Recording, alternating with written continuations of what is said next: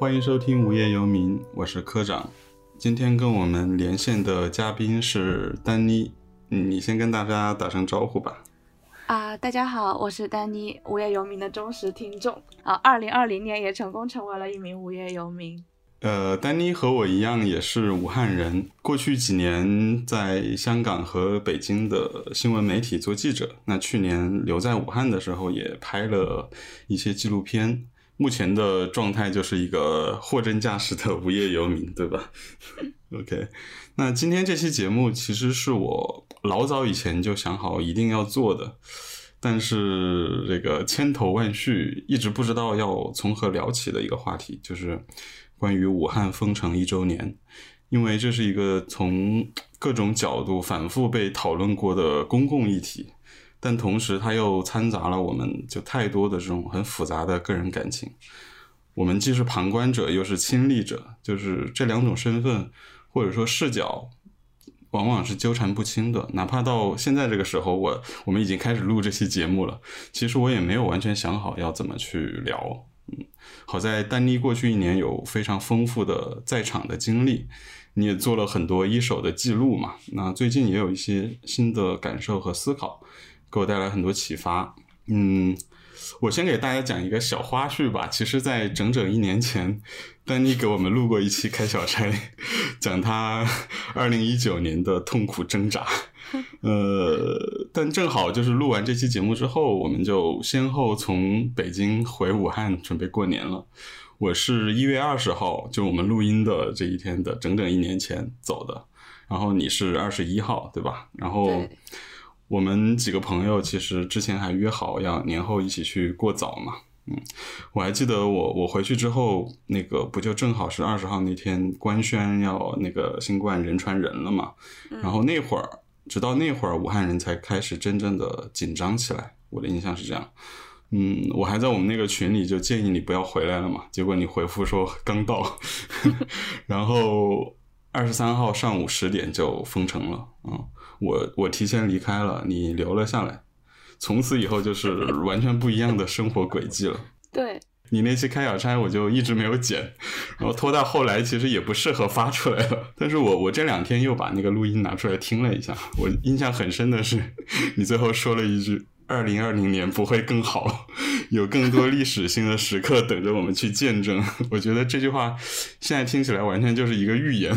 其实我挺想知道，就是你自己在封城那天，你你有哪些判断？你当时为什么决定要留下来？你是怎么知道这个消息的？这个回顾过去简直太可怕了。其实，其实当时二零一九年那一期开小差的那个录音嘛，我其实有讲到说自己不太想进入一种很确定的状态嘛。结果录音没有发出来，然后回了武汉之后，就进入了一种。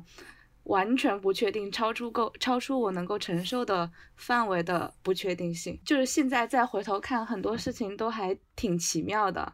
就像就像当时我们讨论要不要回武汉，然后要不要一起过早，然后我其实是，嗯，我回武汉这个决定其实也还蛮戏剧化的。如果这样回忆的话，我当时本来是很，呃，是是打算二十三号就大年二十九那个时候再回。但但那个时候看新闻，觉得武汉的疫情挺严重的，然后就其实我在一月中的时候就给编辑部报过题，想去做武汉不明原因肺炎的报道。那个时候只是觉得说，嗯，这个病可能很严重，然后有一些小道消息说它好像跟当年的非典很相似，就所以想回去看一看。然后当时也是本来买不到票，然后特意找了一个黄牛抢，花加了五十块钱吧，抢了一张一月二十一号回去的票，特意跟我的那个同学一起回家。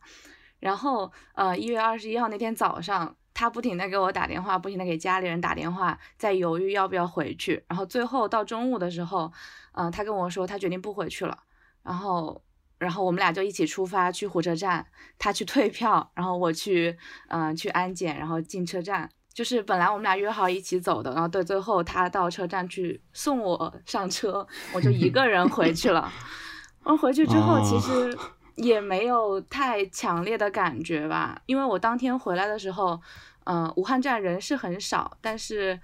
但是可能是因为过年或怎么样，也没有看到新闻里说的那种呃进出安检呀，很多安检人员在那驻扎呀都没有。然后上了出租车之后，司机也是没有戴口罩，我就问他不怕吗？他就一副很不在乎的那种语气说：“当年非典都过来了，谁还怕这个呀？”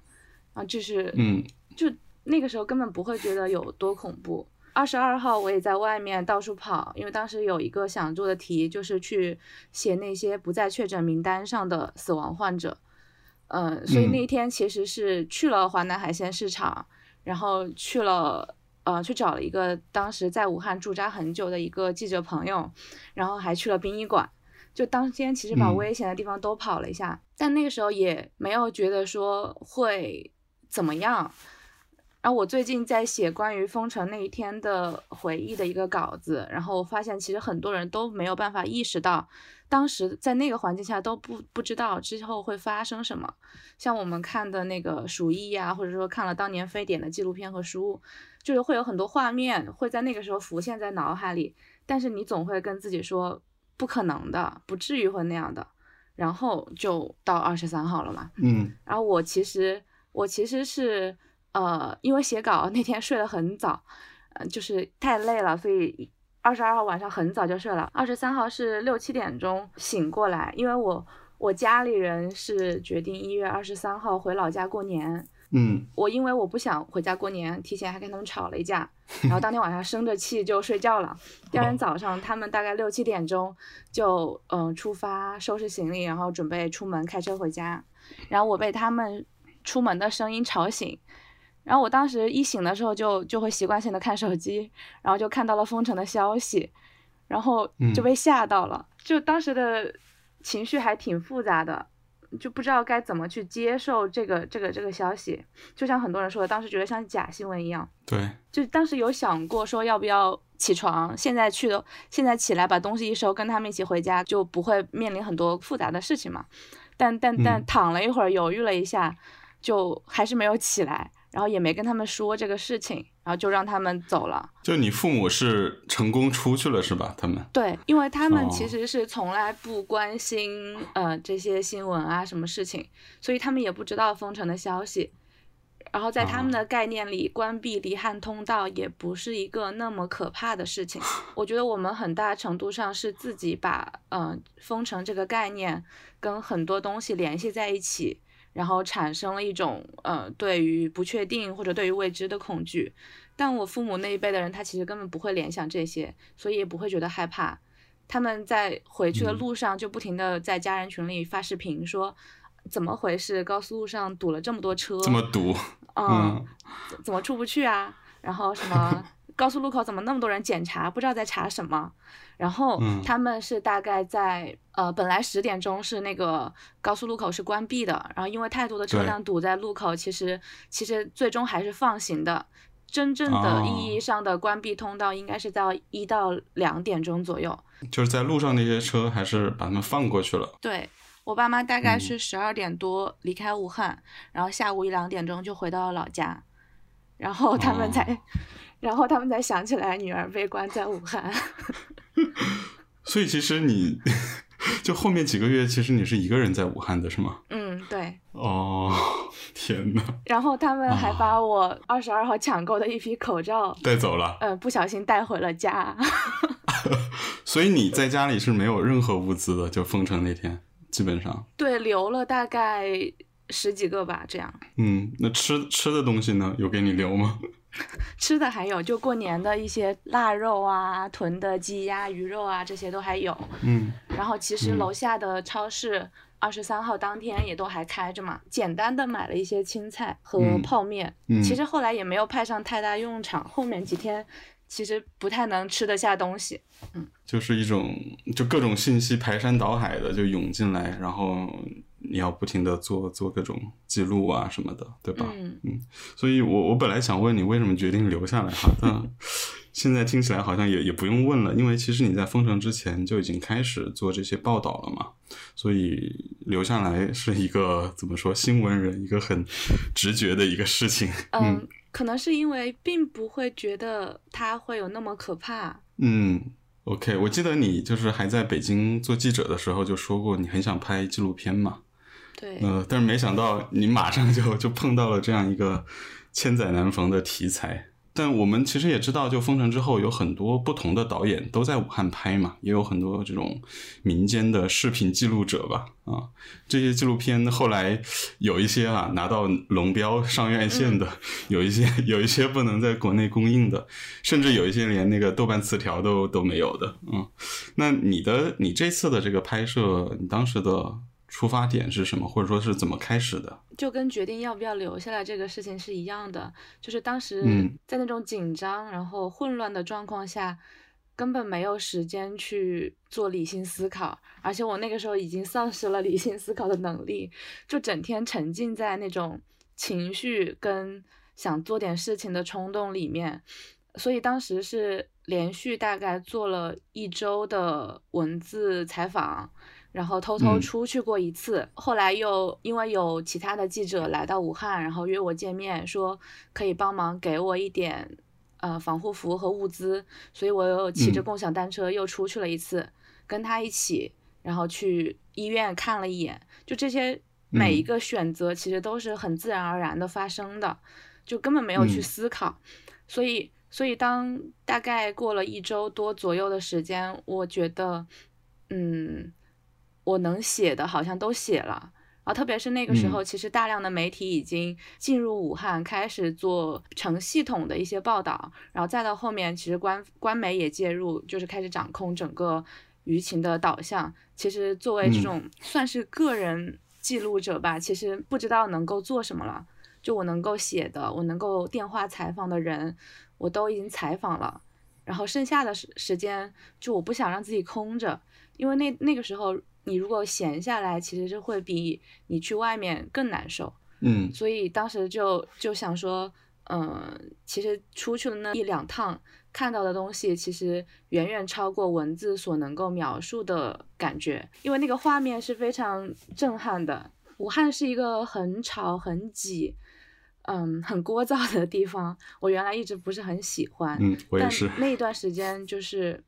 一个人骑着共享单车，骑大概二十公里来回，路上一个人都碰不到。然后就那种，嗯，空荡荡的长江大桥上面有一个，呃，穿着大棉袄，然后后面拖着一个小孩的大叔骑着自行车，就是很孤单在在那个桥上，呃，前进。你就会觉得特别像电影，然后后来后来进了医院之后，看到那种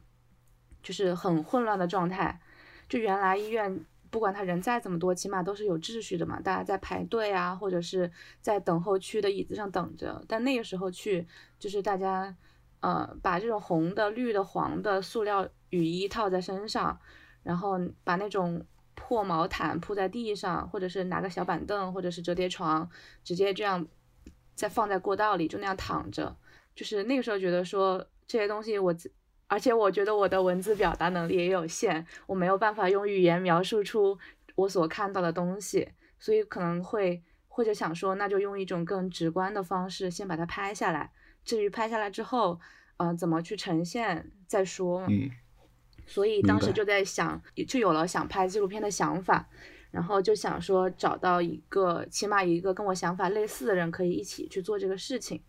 就因为那个时候一个人确实太孤立无援了。后来在网上就 开始搜，然后莫名其妙的就找到一个呃一个很很新的公众号，他们是在呃定期发一些个人的口述，然后有在网上征集普通市民的呃视频资料，然后他们有一条那个微信的。文章就是说介绍他们在武汉本地有一个导演，我就关注那个公众号，通过后台留言，然后自我介绍了一番，然后就说有机会可以见一面，说不定能一起拍点东西。就我们俩约好某一天在医院见面，然后我当时是自己拿相机，已经开始在拍一些东西了。我说我已经在拍了，你有空的话你就过来吧。然后他就过来。我们俩大概一见面之后也没有互相介绍，然后也没 有说太多之后的计划之类的，然后两个人就一起开始拍了，就是我拍一个角度，他拍一个角度，然后拍到晚上大概十点多吧，嗯，然后那个我拍的那一对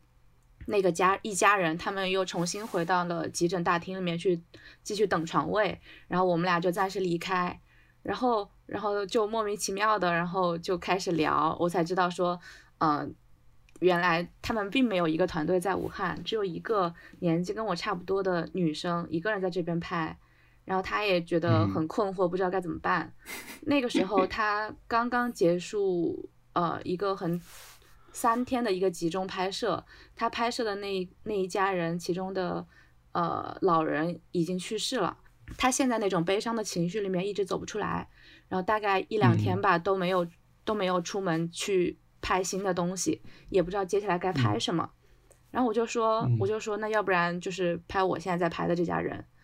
然后他就说可以啊，然后他说，嗯，他说因为他们在武汉的团队本来还有呃另外一个摄影师可以加入，但是摄影师呃因为封城出不来，困在家里面，然后酒店的房间就空了一间。他说你要不要来？我说好。哦然后我当天就直接跟他回酒店了，然后就再也没有回过哦家。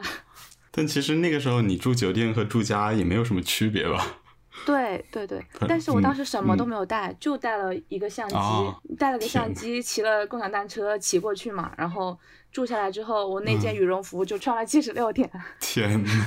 怎么说？就是我觉得做文字记录，就是用电话采访拍摄，当然它更直观，但是它的阻碍肯定也更大嘛，因为你要拿着镜头对着那些人。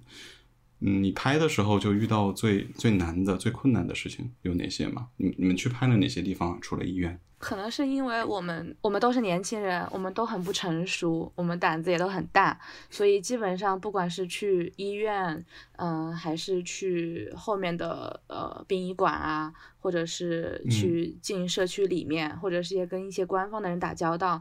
我们都会有各种各样的偷拍的方式。其实前期很少把那个相机拿出来。基本上在那个，基本上在急诊急诊大厅里面，我们都是拿手机，呃，会买那个大疆灵眸。啊，那个时候就是大家穿着羽绒服，然后又裹着防护服嘛，所以就会把那嗯个灵眸偷偷的藏在袖口那里，就录把那个镜头哦稍微露出来。因为那个时候其实医院没有拍摄的限制，但是啊，嗯，一个大的相机太扎眼了，然后对呃也会也会让人产生抵触的情绪，所以我们基本上不会拿出来，而行动也不太方便。然后后来嗯到了一些，比如说比较敏感的地方，比如说要跟官方的人打交道，嗯、比如就像是一些嗯社区，那个时候早期的时候，社区工作人员其实对镜头也会很敏感嘛，就会嗯。不让我们拍，我们就会假装把手机拿在手上，跟一堆杂物放在一起，手机横屏过来，就大概录个一两秒，拿起来看一下，啊，这个这个位镜头的位置跟视角大概是 OK 的，然后就嗯重新再把手机放回原来那个位置，假装是拿着手机而已。就大部分的素材可能都是这样去呃去拍摄的。素材的那个 可用率高吗？就是这样这样的拍法。后来我们再回看素材的时候，经常就开始嫌弃自己为什么拍成这样。但是、嗯但是临摹的效果还可以，临摹的整个稳嗯定性，呃，就比较画面质量都非常好。我觉得其实也一定程度上把我们的东西跟目前大部分的纪录片给区分开了吧。就是我们只是纯粹很很普通的两个呃年轻人用自己的方嗯式去做的一些记录，它会有很嗯多晃动的镜头，然后会有很多一看就是偷拍的镜头，但是它其嗯实也能够更贴近我们的拍摄对象。像我们都是嗯、长期跟拍摄对象待在一起的，从他们在医院里面等病房，嗯、再到最后嗯住进去，再到后来去康复中心隔离完成，然后回到家里面，就整个过程是嗯非常密切的一种联系。采访对象的一些大爷大妈，其实都是把我当干女儿来看的。我觉得这种关系可嗯，呃，会离我想表达和呈现的那种事实更近一些。明白。就你们这个片子现在是什么状态啊？你你上次好像是说已经停了是吧？我们也不想，因为你如果现在要出来的话，所有的素材跟你的呈现方式都要经过审查，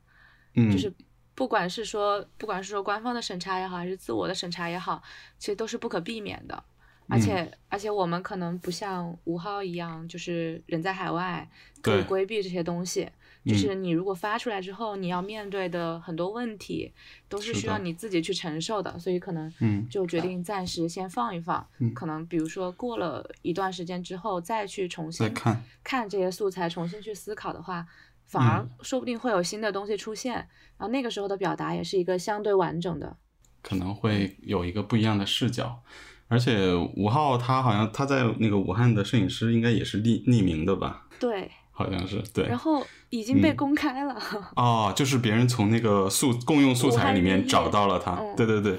重复素材还挺多的。共用素材，但是武汉日夜好像是今天上映，就是我看预告片就感觉特别煽情的那种。不过能能拿到龙标的片子肯定是这样的，也不用也不用想什么，嗯。周浩的那个好像也也也剪完了吧？应该是，我看之前好像也在宣传，他就是拍复工嘛。他其实一开始也不是为了拍武汉疫情而去的，就刚好赶上了。哦，对对对。但其实我还蛮期待他的这个片子的。嗯，是。可能是因为看疫情看的比较疲劳，或者说，嗯，就是关于疫情的叙述已经被限定在一个框架里了，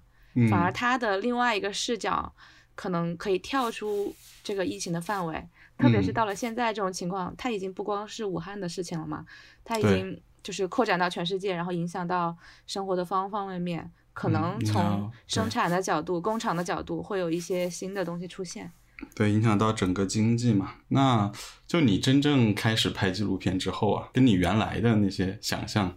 有什么不一样吗？就你原来想象拍纪录片是个什么，是个什么样的工作？最大的感觉就是，其实没有那么高的门槛。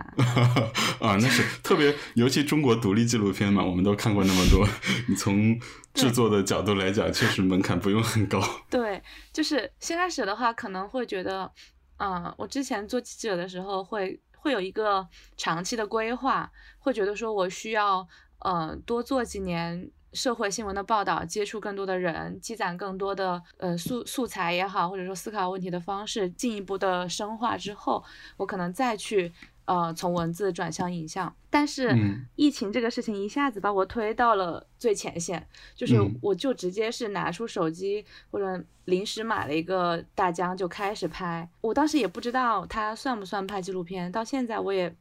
从来没有。跟人说过，说我是一个纪录片导演，太羞耻了，我不会这样说。就是，但你已经是了呀。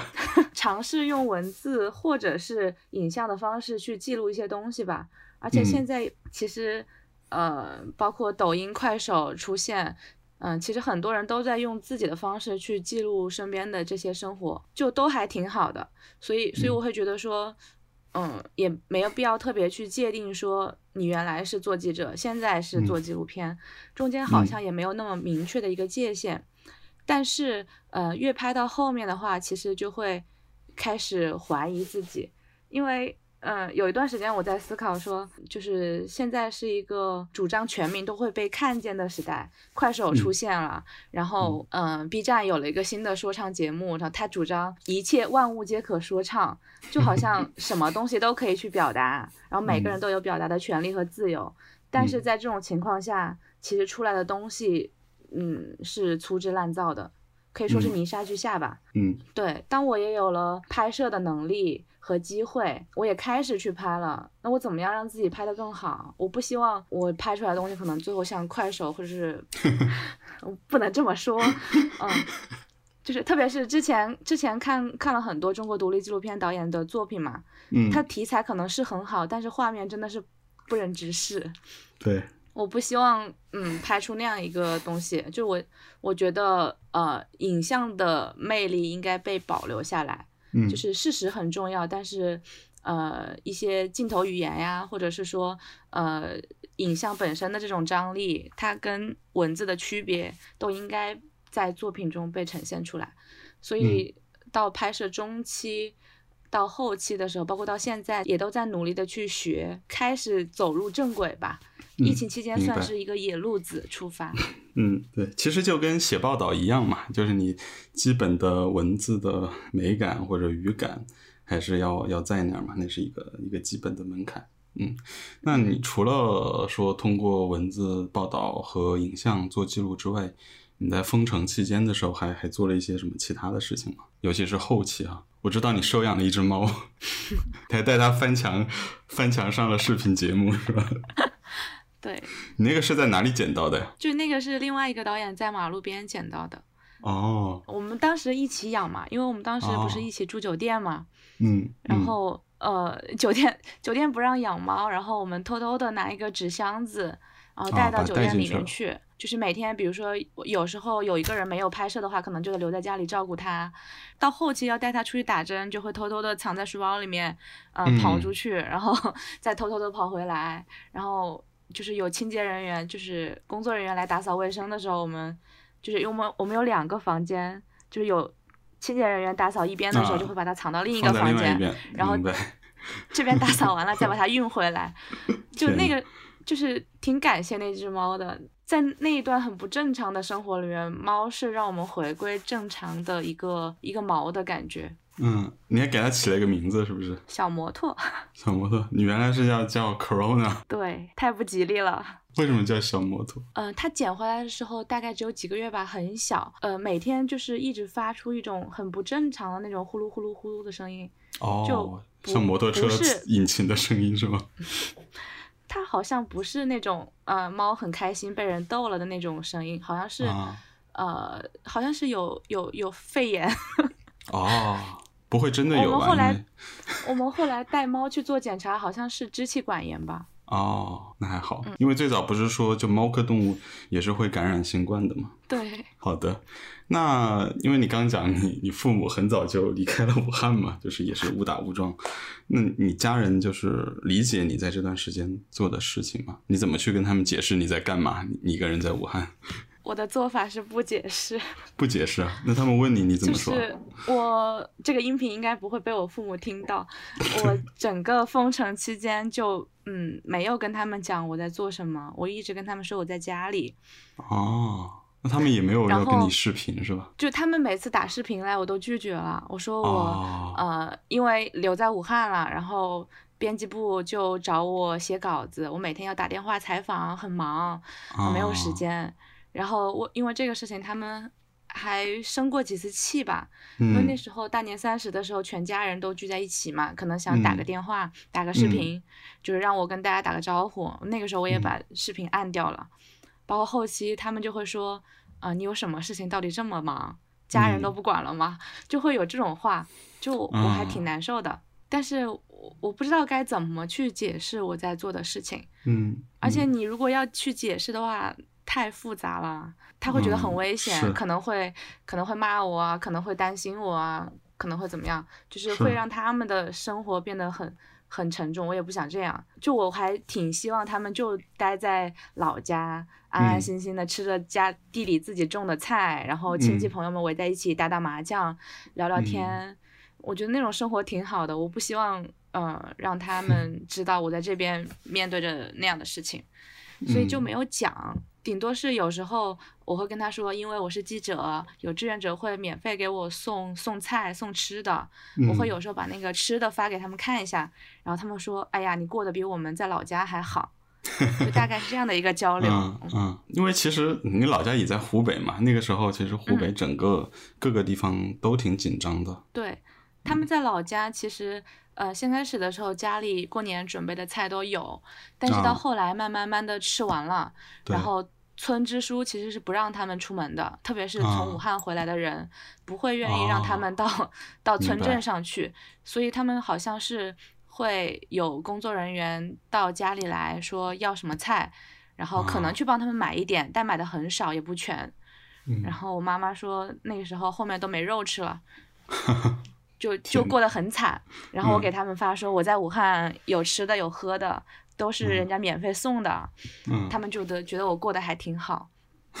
而且那个时候像呃像老家有一些亲戚朋友，呃也在，比如说有也有在医院工作的，或者嗯。是说也有一些生了其他病去不了医院的，嗯，就我爸妈就会觉得说你在武汉做记者的，是不是有一些渠道？资源？他们可能就嗯。会，他们就可能会让我帮忙，我可能嗯就像当时帮其他的一些武汉人一样，可能在网上查一下那啊个床位信息，或者是说给给哪个医院嗯找一个联系方式出来，或者是说有志愿者想捐物资，我可能就介绍到我们家亲戚工作的那个医院去，就是做一个嗯对接工作吧。嗯就所以这些事情发生了之后，嗯，其实家庭的关系就会好很多。嗯，就是你也觉得，就疫情之后，你和父母的相处也是有有一些好转的，是吗？因为你们之前肯定也是有很多冲突的那种，关于你你做的事情啊什么之类的。就是我觉得最大的一个改变就是，呃，可能距离更近了，我更能跟嗯、家人共情了吧。这个是这个是我疫情期间嗯比较大的一个改变，就是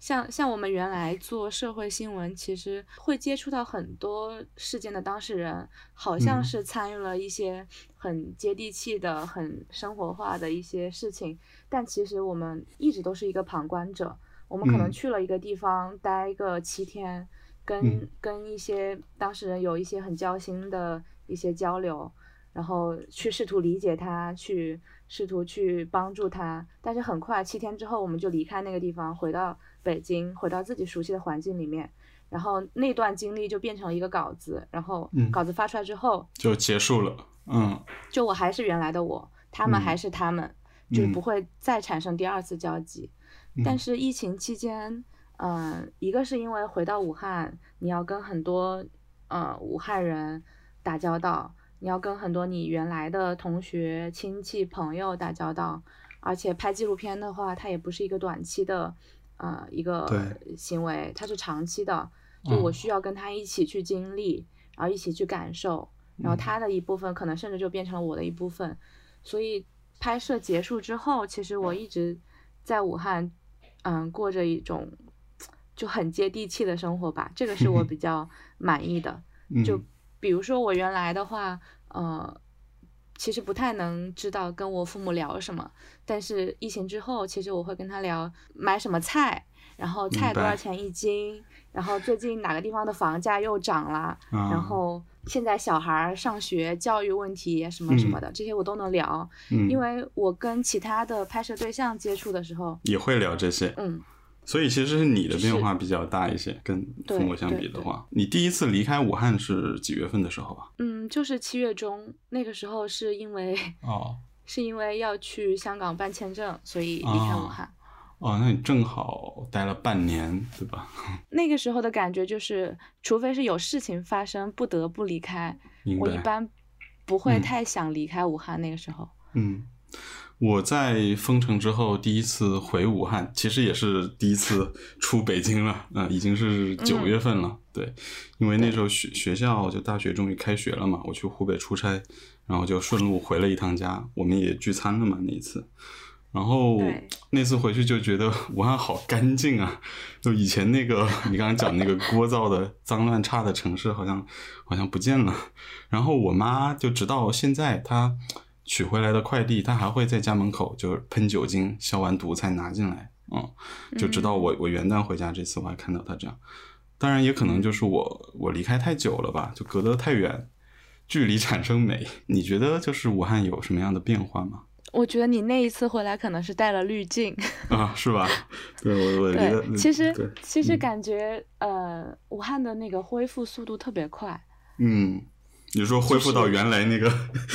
那个样子？对，而且我觉得我自己在很长一段时间去看武汉，其实也是带着滤镜去看它的。原来会觉得很脏乱差的地方，会觉得啊，好有武汉的本土特色哦。然后原来很嗯聒噪的那种氛围，会觉得说武汉人性子很直爽，很有江湖气，真好。就是会有嗯这种反差，但其实并不是说武汉改变了，就是可能是我觉得我们的心态改变了。我们自己改变了，是的，可能我们变宽容了吧？你你也是短期的回武汉嘛，然后我其实待在武汉也是抱着嗯迟早有一天还会走的心态待在武汉，所以始嗯终是一种局外人的视角去看这个城市。比如说我在想，如果我真的决定在武汉定居，我是不是还能够继续去欣赏它的聒噪跟吵闹？其实你也不知道哈，嗯，对。我觉得是。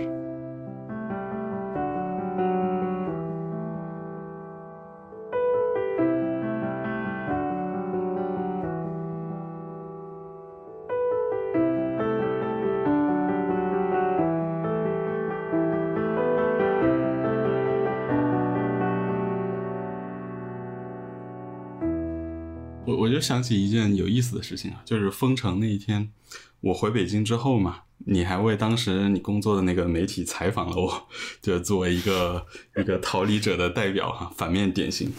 然后 就现在一年之后换我来采访你，你就是一个留守者的代表，一个正面典型。然后 我记得你说你说你印象特别深的是。我形容自己像是那个泰坦尼克号头等舱的乘客嘛，然后你好像最近一篇报道也也用了这个这个说法是吧？嗯，其实我就是想说，嗯，有多么正当的理由，就当时必须要离开，哪怕你事后证明那个决定是多么正确，我都没有办法去抹平那种那种负罪感啊，而且这种感觉它会伴随自己很久。你到现在还会吗？我还会有一些的，而且特别是我刚才听你讲你在封城期间那些经历啊，去拍摄、去采访，其实我在想，如果我当时没走，我也大概率可能没有办法在家里一直待着，我我可能也会出去做一些事情。那你自己就是事隔一年之后，你回头去看，你有没有就是当时出现一些错误的判断，或者说后悔的决定？在聊这个话题之前，我想先听你讲一下。因为我其实并不觉得说，就是当然我们是开玩笑的，离开是负面典型，留下来是正面典型。但其实那个时候根本到现在也并没有什么对和错之分，是的，就只是不同的选择而已。嗯，而且留下来也没有那么的怎么样，因为对，嗯，在疫情期间不是很多记者其实都。在武汉待了七十多天嘛，那个时候早期的时候还能做挺多报道的，但到了后期，其实大部分记者的真实感受是待在酒店真的很无聊，他们没有办法出门，困在酒店里面，然后也回不去，然后到后面就陷入了一种很很麻木的状态。嗯，我记得有一个记者说过一句话，他说他跟朋其他朋友闲聊的时候，他说如果不是因为疫情的话，他根本不可能去关注这些普通人，觉得其实没有什么意思。就疫情好像是一种这样说可能不合适，但它好像是一种光环一样，他把普通的人放进了光环里。让他被关注，在疫情期封城期间，那个时候媒体找采访对象，他不管是干什么的，不管他有没有真的直接遭遇过疫情，只要你是一个武汉人，你就会被采访，会被当成一个很难得的采访对象。但其实你剥离开这些东西的话，他其实就是一个很普通的人。嗯，这个这个是我嗯在解封之后，就是会觉得更难熬的一个事情，就是如何跟普通的人跟琐碎的生活相处。所以我觉得没有必要去强化，嗯，去去强调当时那个决定或怎么样。是，嗯嗯，对我当然开玩笑。挺想挺挺挺想挺想知道你的 整个感觉。因为其实我之前在节目里也讲过了嘛，就是当时的那个那个过程。然后我的我的错误判断吧，就是我当时对疫情的判断其实是有一点乐观的。就过于乐观的，我没有想到真的会持续这么久，也没有想到就一年后的冬天，它它真的又卷土重来了。其实是，嗯，因为我我一直说我当时离开，并不是说因为害怕什么的，我是怕影响后面的新的工作嘛。我我必须要，我当时那个状态必须要开始一个新的生活，我我不得不走。嗯，对，你自己呢？你你有没有什么？其实前期还是挺犹豫的，我包括我最近在整理之前的。呃，图片的时候会发现前面从一月底到二月初，其实缺少了很大一块的内容。那个时候，嗯，我基本上都是 坐在家里面打电话采访，嗯，然后然后就是不停的去看各种微博啊、朋友圈啊，然后各种志愿者整理的信息，然后就是痛哭，就就太感性了，整个人没有办法去很很冷静客观的去思考一些东西。然后那个时候也没有去做记录的这种意识，就如果说有的话，当时可能更早一点出门，或者更早一点的开始拍照片、拍视频，但当时都没有。当时就是偷偷出去了一趟的时候，会觉得还是胆战心惊的，因为毕竟真的不知道会发生什么，然后也没有防护物资，所以不太敢。第一次还是第二次回来之后，其实就在家里颓废了大概两三天吧。其实是直到那个李文亮去世之后，我才再出门。就李文亮去世那一天晚上，就是我不停的刷各个渠道的消息，然后不停的更新说啊，他他现在治疗到哪一步了？是不是是啊？是不是真的已经停止呼吸了？还是还在抢救？就不停的追着这个跑。然后当天一晚上没有睡，然后到三点多，呃，中心医院官方公布了他死亡的消息，然后就再去看呃网友们对 这个消息的一些看法，不停的刷，不停的刷，刷到五六点钟。嗯，一方面是悲痛，一方面是觉得挺震撼的，因为在我的个人的成长经历里面，很少碰到这样一个，嗯，全民都为某一件事情产生共同情绪的状况。嗯，而且那个时候感觉一夜之间整个朋友圈的人都清醒了，大家好像那个时候真的觉得特别有希望，觉得好像看到了一群正直善良的年轻人。嗯，当时觉得说不能在家躺着了，当天其实就不是一晚上没有睡嘛，然后第二天就早上起来就五六点钟从床上爬起来，好像吃了一碗泡面吧，然后就就骑车出门了。那时候其实就是精神状态其实不太好，然后又要骑很久的车，但是但是就就觉得说想做点事情，然后就出去了。那次出去之后才开始拍照片，嗯，拍视频，嗯，就是但是整个过程其实还是晚了挺久的。包括后来的时候，很多嗯想做纪录片的人想征集素材，也都是很需要那一段时间的素材，因为那时候大家都没有这个心情和意识去。静下来去拍摄、去记录，就前期大家都是都是在一个很感性的情绪里面嘛。好，那我们现在现在回归理性一点哈，就你有没有 哪些你当时特别担心的事情，现在成了真？我我先讲吧。嗯，怎么说呢？一些历史的叙述哈，真的它就被一步步的去篡改了嘛。这个是我我当时最最担心的事情，很多事情大家好像又忘记了，对吧？之前大家觉得很荒谬的一些事情，它居然慢慢合理化了。哪怕是你刚讲的这个李文亮，他被训诫这件事情，多少人愤愤不平。但现在我看到微博上好像又又出现了一些怎么说呢？就是去去说他不是真正的吹哨人啊什么样的这样一些一些言论出现，当然是还有这种吗？有的，真的，唯一不变的就是这个丧事喜办的这个传统嘛。因为我从九月份之后，我基本每个月都会回一趟武汉，然后每次往返北京的那个高铁上面，它永远都在循环播放的是什么抗议表彰大会的那个视频，每每次播的全都一样的啊，就那几个人。我们好像还是不会吸取教训，就最在乎的永远是面子上那些事情，就在真正的考验来的时候，他还是。一样的缺乏应对能力。你看最近河北还有东北这几个中高风险城市，对吧？动不动就宣布进入战时状态，然后依然是没有做好这种民生的应急预案，就突然封城。那滞留的石家庄不是有有几千个学生，怎么衣服寄回家了，但人突然又出不去了啊？然后河北其实有很多这种低风险的城市嘛，他上午宣布，下午就要那个居家隔离。大家又不得不去超市去抢购物资，然后有些地方那个他可能检检测的那个人员也不够啊，物资也不够，他很多那个老人孩子他就在寒风当中排一夜的长队，就很还有还是有很多这种事情。我看好像还是那个东北还是哪儿做核酸检测的时候，还有跟警察打架的，对，然后被刑拘什么的。我今天又看到一个，就石家庄有一个好像出门。遛弯的老人吧，然后被那种志愿者绑在外面的树上面 作为惩罚，就是看你以后还出不出门什么的，就这种事情还在发生。更让人无力的一点是，其实从我们的视角看到的是这些事情不断，这些荒谬的事情不断在重演。但是其实武汉模式也好，中国模式也好，其实好像已经被树立成了某种典范。那是的。特别是当疫情。当疫情从中中国扩大到全世界，然后美国、欧洲各种爆发式的案例增长，其实就大家都开始效仿，呃，效仿武汉、效仿中国去做这种封锁。我不太能去做判断，说到底哪一种方式更好、更合理。比如说七月中的时候去香港嘛，那个时候其实武汉已经告一段落了，然后我进。进入香港，然后香港也又进又又有了新一轮的爆发，然后那个时候大家其实都在骂政府防疫不力，然后并没有做严格的筛查，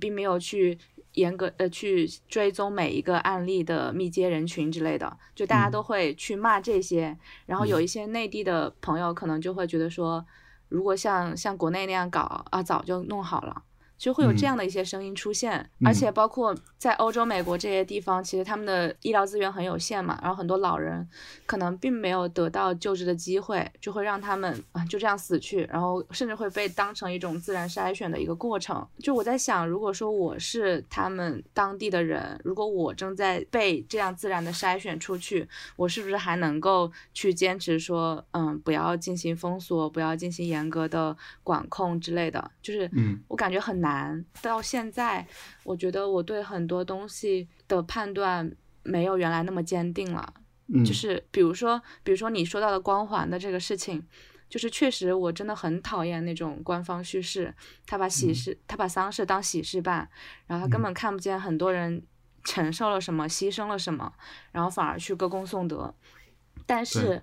嗯，我跟一些很普通的，比如说志愿者接触的时候。嗯，包括跟一些从疫情中康复的人，或者说失去了亲人、已经走出伤痛的人来说，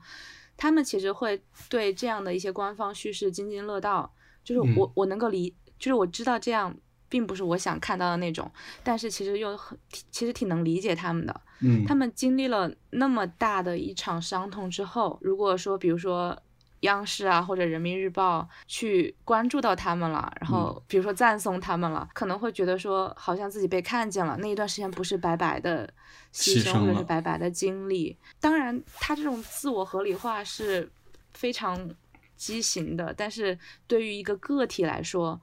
对，特别是对于这种其实嗯没有看到太多外界的消息，没有去思考太多事情的人来说。他会处于一个相对比较好一点的状态，能够比较快的从伤痛中走出来。关于要不要忘记这个事情也是嘛，就是我们可能习惯性的觉得说，嗯，不要忘记，就是要从历史中吸取教训。但是好像就是不要忘记这个事情，对于有些人来说其实是很难、太残忍的一个事情。你不停的跟他重复，包括我们做回访的采访，就是不停的让他们去回忆当初的事情，二次伤害。我在，嗯，我对我在想这些报道到底是为了什么？媒体可能是想要一个表态，说我们在场，我们还没有忘记。但是对于当事人来说，其实如果他本身是不愿意想起的话，那我们其实就是在伤害他。你最近就是有一篇报道，你也采访了几位在疫情当中失去亲人的这种幸存者吧？嗯，我觉得那个标题还起得挺好的，“世界向前走，他们留在了原地。”嗯，其实就是说，过了一年之后，大部分人的生活好像都恢复正常了，但是就这些失亲者，他仍然是走不出来的一个一个状态嘛。啊，当中有些人他就不断的去找医院啊，或者找政府，想要一个说法啊。也有些人他只能归咎于自己，后悔自己当时没有能力能够让亲人活下来。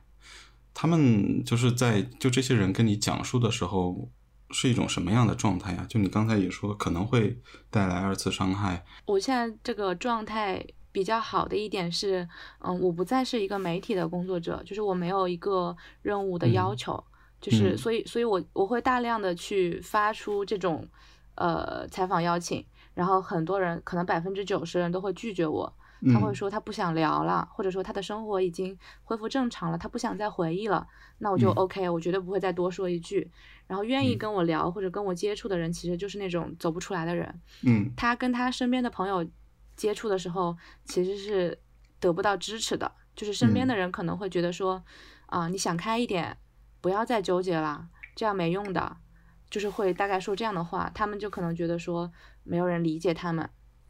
然后我在这个时候去找他，然后其实有一两次就会有人跟我说，呃，能够这样说真好。然后或者是有一两个人会在我面前，一年之后吧，谈到这些事情还是在我面前哭。然后他会说，其实，在平时在工作中、生活中没有办法表露这种情绪。那个时候我会觉得说，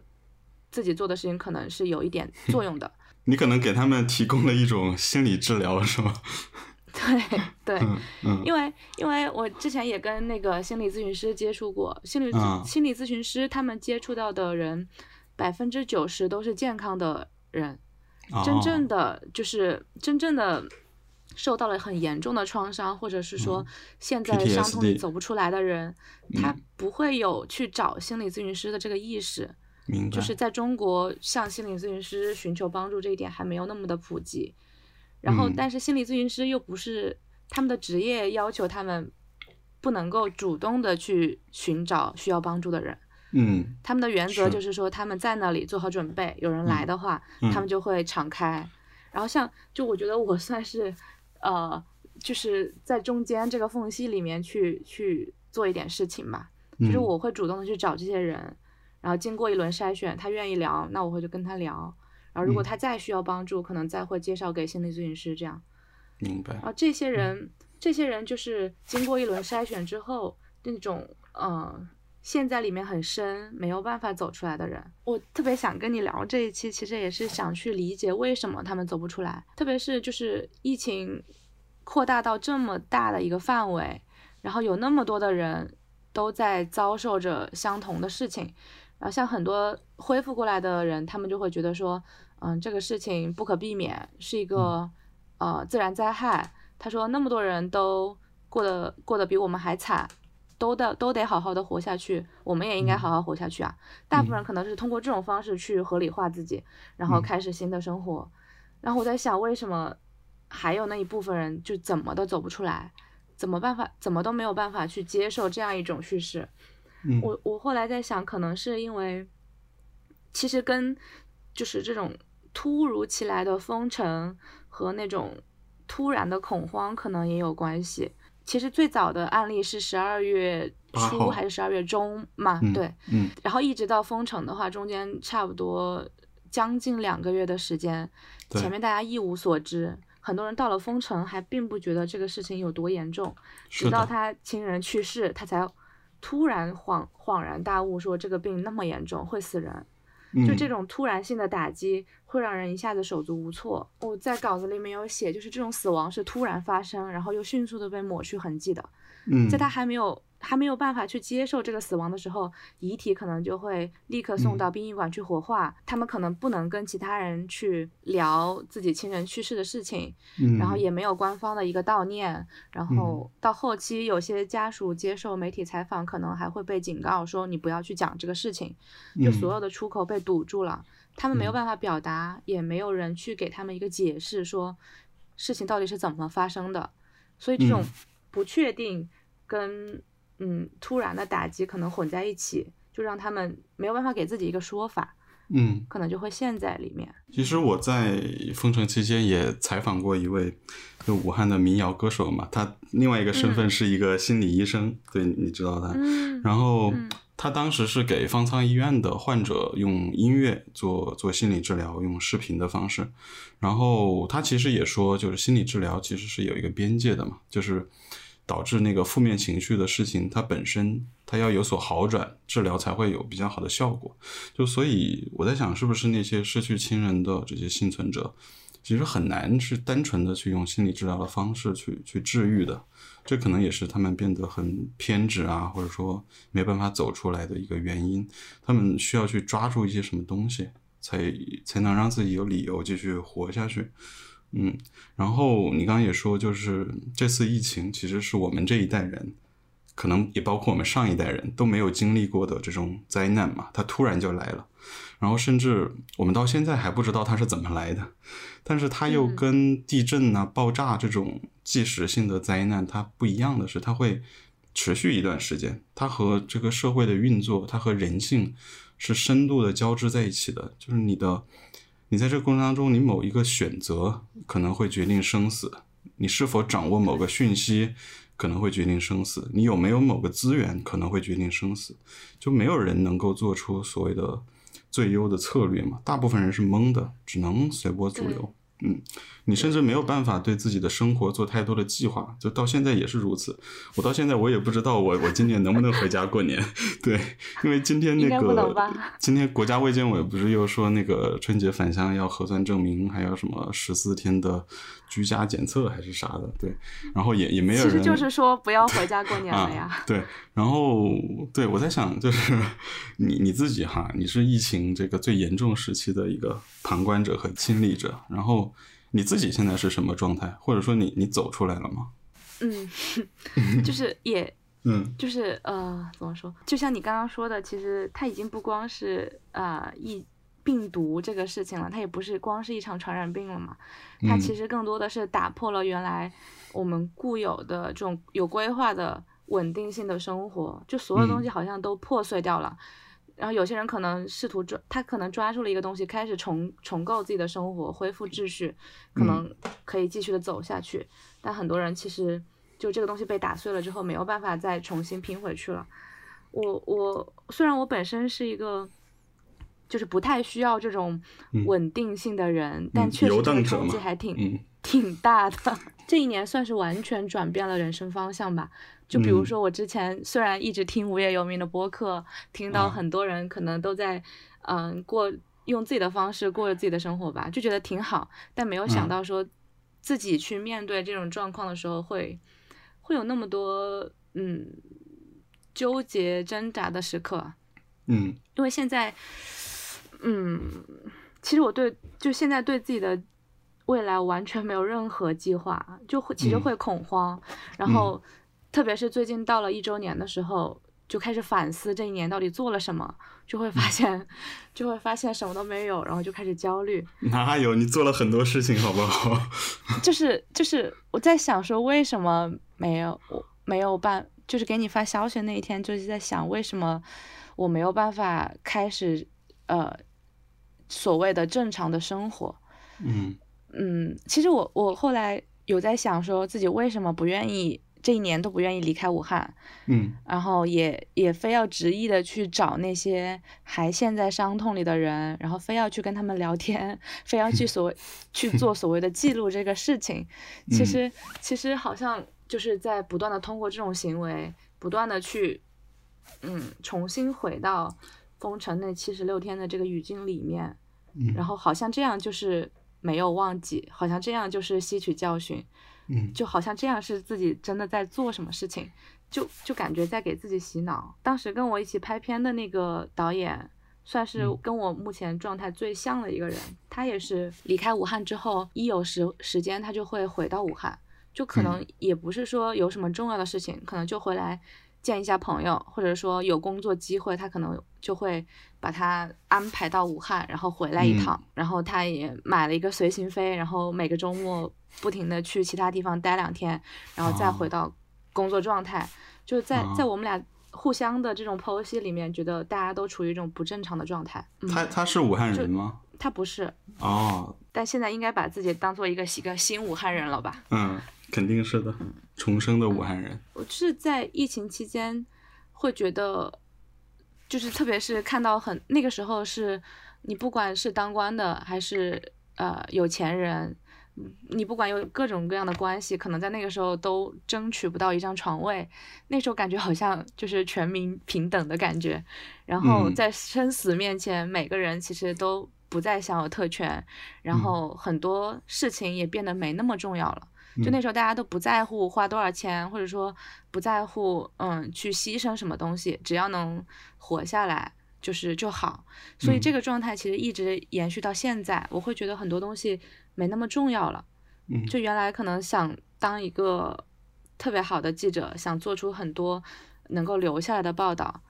嗯，当然这个还是很重要，只是说像所谓的好，嗯、所谓的被人认可这些光环，其实没有那么重要了。嗯就是我在做事情本身，可能才是最关键的吧。至于说嗯能不能出来，能不能被人看见，就是现在不太会那么的在乎，就对什么很多事情其实反而就失去了兴趣。我现在就是很混乱。明白。我觉得这个可能是疫情留下来的，就我觉得它带来的影响是有好有坏的。嗯，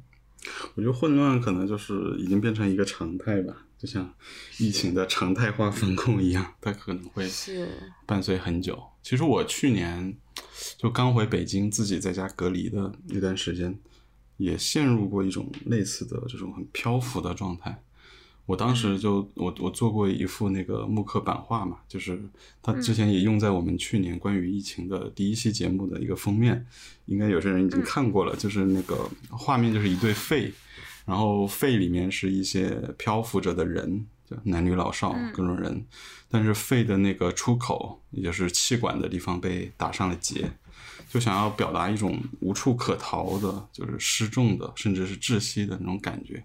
我想那些走不出来的人，或者说无法呼吸的人，他可能都会有这种感觉。嗯，但你自己现在怎么说？你刚才这种混乱的状态，你觉得你自己怎么跟这种状态去相处呢？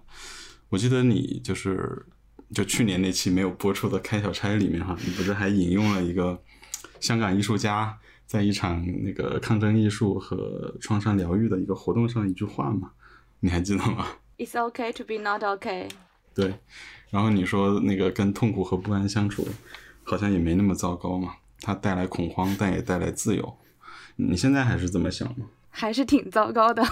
还是挺糟糕。嗯。但是，嗯，但是，但是，呃，我还是这么想。但确实，真的，你亲自亲身经历这些事情的时候是挺糟糕的。嗯。但但对我来说，其实没有别的选项。嗯，我不是经过一个理性的思考和判断，决定说我之后的人生走向、职业发展规划是从一个文字记者变成一个纪录片导演，或者说我怎么样，就是我也不是因为说那么崇高，觉得这个事情有记录的价值和意义，我要留下来，根本不是这样，是因为经历了呃疫情，然后看到了很多生死的东西之后，我觉得很多东西没有意义，然后嗯，它没有办法激起我的兴趣。但是，嗯，去记录这种疫情之中受到创伤的人，跟这些走不出来的人，是我唯一觉得，嗯，我还感兴趣的东西。明白。就这些东西可能不能带来实际的经济的效益，也不一定会最终做成一个什么作品展现出来。但对我来说，嗯，其他的事情已经没有办法激起我的兴趣了吧？我觉得我更喜欢自己这样的一种状态。就之前做记者的时候，很多记者，嗯，会陷入比较严重的抑郁情绪，因为他们觉得自己的报道没有办法带来改变，是无用的，然后就是得不到外界的回应，会会会因此很焦虑，很很悲观。嗯，但对我来说，就是不管是写报道也好，还是拍片子也好，其实都是满足自己的一个精神的一个需求。嗯，就是我觉得这个东西有价值、有意义，我想去经历一遍、体验一遍。就我想看到其他的人是怎么样的一种状态，就是我觉得好像更多的是从我出发。然后，嗯，特别是疫情之后，就是很多人，就是周围的世界太不确定了，然后每个人能够掌握的只有自身这么一点点的范围。嗯，我觉得这样可能是一个比较持久的一种做法，但但它也带来一些新的问题，就是是不是你太关注自我，可能会忽视周围的世界，可能就会呃丧失对一些公共议题的关注和讨讨论的热情，甚至是行动的热情。对，这些就是在拉扯着我的一些思思绪。嗯，就有时候会反思。好的。唉。关于记录这件事情，嗯，确实也挺值得聊的哈。你前两天也提到那个，就你很有感触的一部电影，就是赵婷导演那个《无依之地》，你给我发了一句台词嘛，就是 “What's remembered lives”，被铭记便长存。其实我就想到，它有点像那个之前那个动画片《寻梦环游记》里面也有一句，对，真正的死亡是世界上没有一个人记得你了，嗯，对吧？对，然后。我我又想到一句可能更有名的一句话，就是没有记录就没有发生。那就是你你这一年的经历之后，你对记录的价值这件事情有一些什么新的思考吗？或者说不一样的想法？我觉得就算是所谓的客观的报道，其实有时候也会疏漏很多东西。嗯，就我离开媒体，然后选择做独自由撰稿人，有一个原因就是。嗯，哪怕是一个三观非常正的媒体，它其实它还是离不开它的报道的框架。就很多东西，可能这篇报道的主题是，呃，康复者，那你可能就是要去讲他是怎么样感染，怎么样，呃，恢复，然后怎么样去应对那些东西。嗯嗯，但是其实很多更细微的一些细节，它的一些嗯琐碎的事情，可能就会被筛选出去嘛。嗯。我记得当时当时最早的时候是做武汉的报道，然后大家可能就想重点突出找床位难，然后现在的医疗资源很紧张这个情况。但当时接触到的一些人，就是就是可能要呈现这些人的呃悲惨经历，但但其实其实我接触到有些人，他们在长时间的这种痛苦之中，反而会有一种。悲惨境地下的那种乐观，就比如说在医院里面躺在急诊病房的大厅里面，大家会互相开玩笑，然后有些有些人可能就争那个床位嘛，有的人他就嗯故意让自己的亲属表现的虚弱一点，然后就说你不要表现的那么健康，你这样没有人会给你床位的，然后你装一装。就是这些东西，其实我当时很悲痛的时候，我看到这样的东西，我会突然一下子笑出来。嗯，我会觉得这个东这个人非常有武汉人的那种 很精明、很市侩的那种特色。嗯，对，对这些事情可能是没有办法放进去的。然后我我之前看那个，嗯，有一本书，我一直想在这个节目里面提一下，就是嗯，巨浪下的小学。它是日本三幺幺大地震之后，呃，有一个呃北部有一个叫北川的小学，它整个的被那个海啸淹没，然后很多学生小学生因此丧命，有一群家属就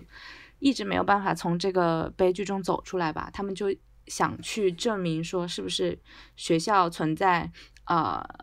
延误，或者说没有及时的指导学生们进行逃离，造成了。这一场大的灾害，在自然灾害之下还存在人祸的因素，所以他们就花了六年的时间去去追踪、去上嗯去去上诉，最终是嗯这个官司是打赢了的。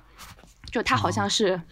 我中国故事的呃翻版，嗯，但是但是它它里面其实就讲到当时在那个家属们在那个废墟上挖自己的孩子的时候，挖自己孩子的遗体的时候，嗯，家属们会。站在泥地里面，然后互相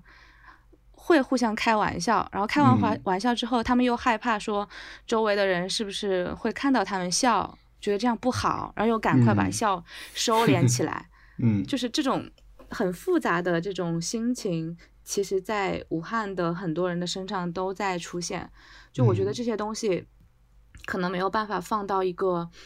呃，更正式一点的记录框架之中，嗯，所以我就，但我又觉得这些东西很可贵，嗯它，嗯，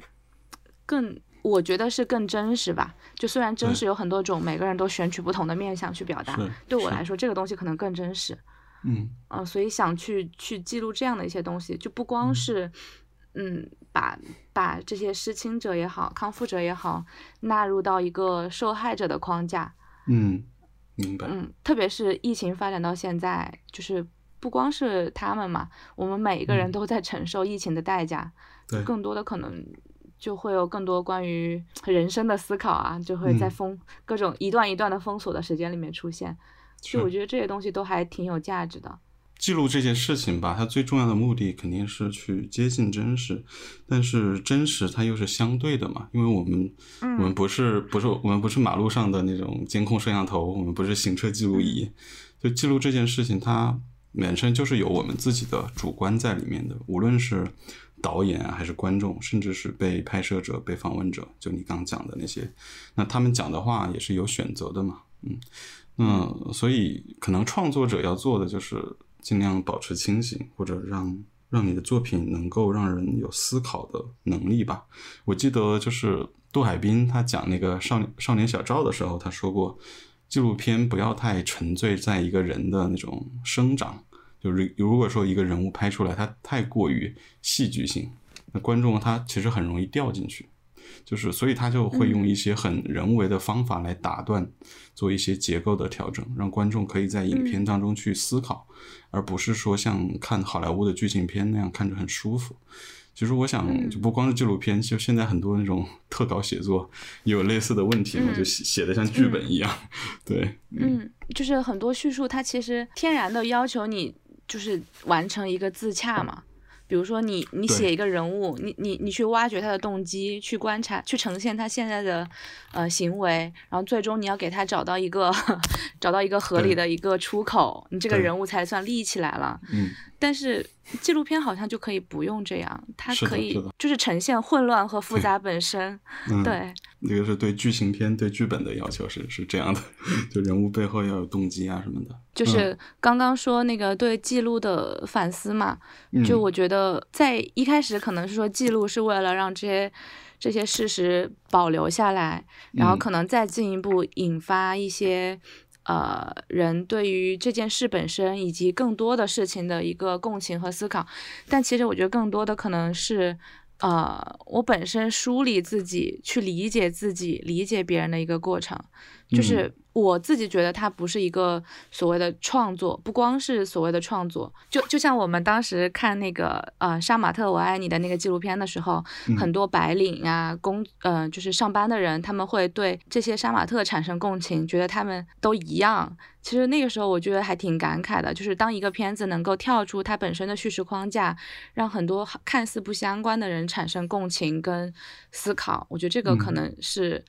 特别好的一件事情。然后在武汉疫情里面，就是我去拍摄一些失亲者，或者是去接触一些走不出来的人。其实我也在想，为什么我自己还走不出来？我跟他之间会有一个共振，会有一个交流。然后包括我跟一个拍摄对象，其实会聊很多。他会，因为她是一个四十多岁的独生女人，然后年轻的时候觉得家庭啊经呃家庭不重要，所以她就完全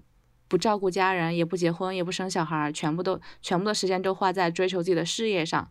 经历了这场疫情之后，他开始反思，他觉得，嗯，到底什么东西是重要的？人人应该怎么去过好自己的这一生？然后我们俩其实会有这样的交流，就是我不光只是把他当做一个疫情亲历者在拍，我可能帮他当把他当成一个大姐，他会嗯给我一些他的人生建议，然后我可能会聊一些我在这个年纪会有的困惑。我觉得这种交流的状态是让我觉得比较舒服的，然后也嗯是、呃让我能够在比较混乱的一年里面能够稍微稳定一点的东西。嗯，我觉得这个是另一种记录的意义吧。明白。我觉得你应该很难离开武汉了，是不是？啊，不知道，但是现在有点皮了。其这一年其实这就是一种把自己完全打开，然后各种各样的信息都涌进来，都接收的一个状态。嗯，但其实更难的就是你怎么样去从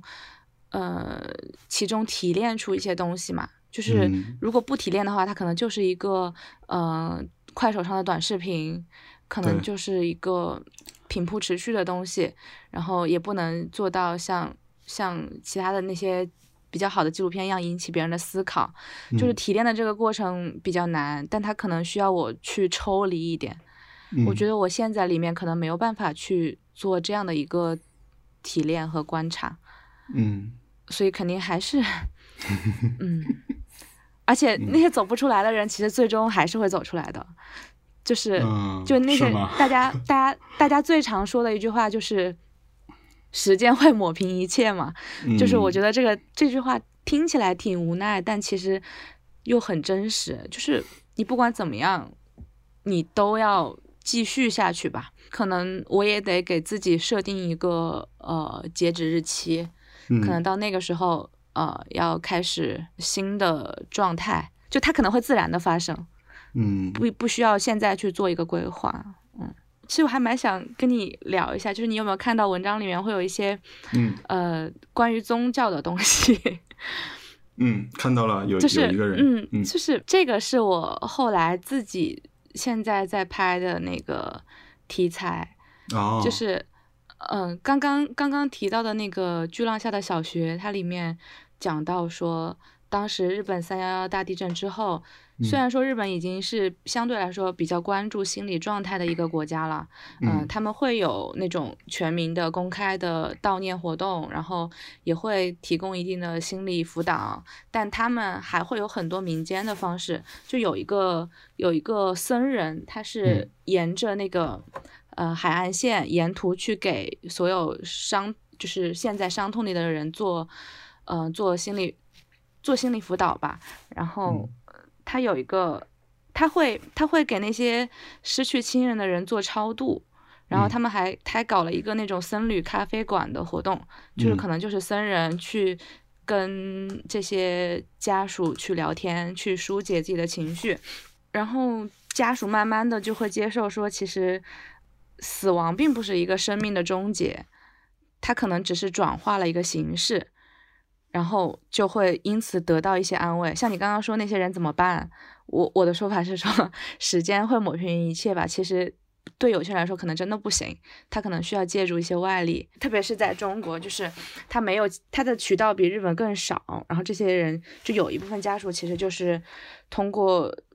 类似于信佛的这种方式去去去排解自己的情绪，而且是一种合法的，甚至是被主流认同的方式，就是拜佛。但会被当做封建迷信吗？嗯，拜佛这个应该还好吧，那么多寺庙呢。但是，嗯，可能什么基督教什么的可能有点问题，这个不待遇不太一样。嗯嗯，你现在就是自己在拍是吧？你这个是？对。好的。好期待呀！祝你拿到龙标。好的。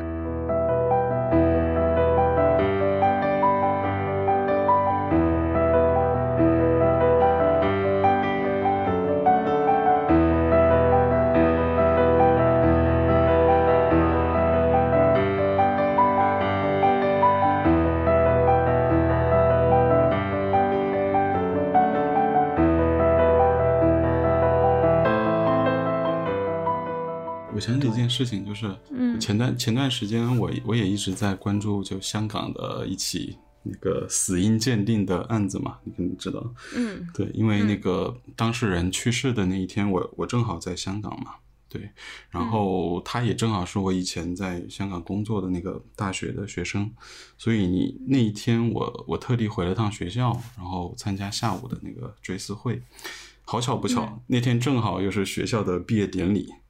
所以，它就就出现了一个特别魔幻的画面。我我拍了一张照片，当时就左边是拿着花、穿着学位服的一些毕业生和他们家长们排着排着一条队，在一个背景板前面拍毕业照，兴高采烈的对未来的生活充满了期待。然后右边呢，就是那个追思会结束之后，开始往学校外面去游行。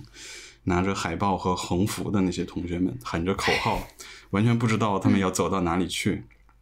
然后两队人正好就在学校大门口的那个广场交汇了，但他们好像没有看见对方一样。我我当时就那个照片我就写了一句话，就是这是一个平行世界，左手毕业礼，右手葬礼。那是二零一九年十一月八号，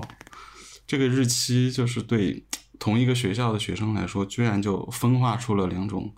完全不同的意义。就那个广场，好像就是一个时空之门。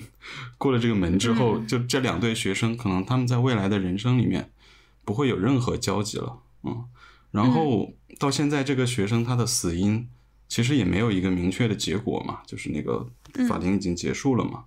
好像真相在这个时候好像也也不重要了，就是。相信 A 的人就一直相信 A，相信 B 的人就一直相信 B。我觉得这样的情况在在这一两年变得越来越明显。嗯，这种割裂的状态越来越严重。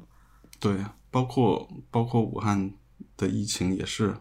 大家可能就形成了完全不同的记忆或者不同的叙述。不光是武汉嘛，就是疫情之后这一年。呃，我不知道是不是因为脱离了媒体圈，我看看一些新闻的时候，不再有哪一件公共事件能够引起大家集中的关注或者讨论，或者是说已经没有。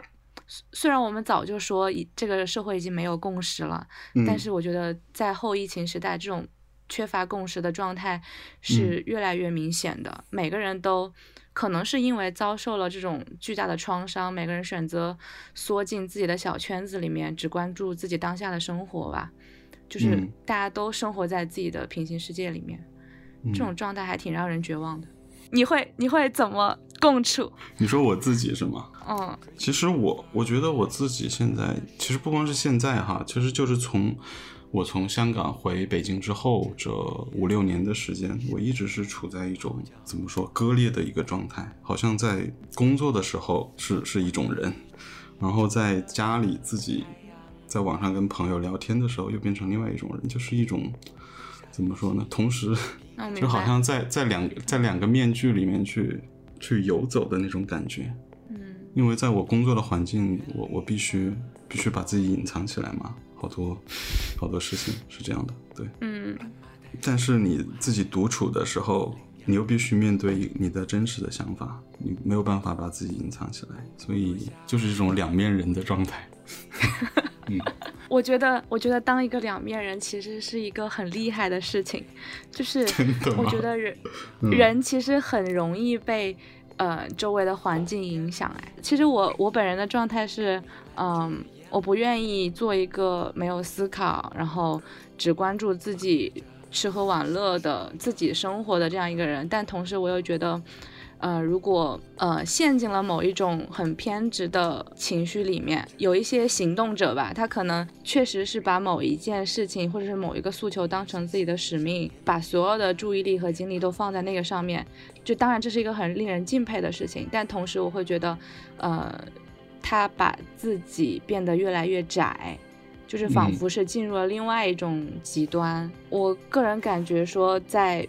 不同的状态之间。游走，然后保持平衡，是一个很难的事情，就是而且是一个更痛苦的一种状态，就是好像你你一直在拉扯自己嘛，是很累的。你稍微松懈一点，可能就会滑入到某一种某一条路上。是的。下极乐的琼浆，撒旦为你张开了怀抱，毒蛇苹果不停变着新花样，诱惑渐渐变得不可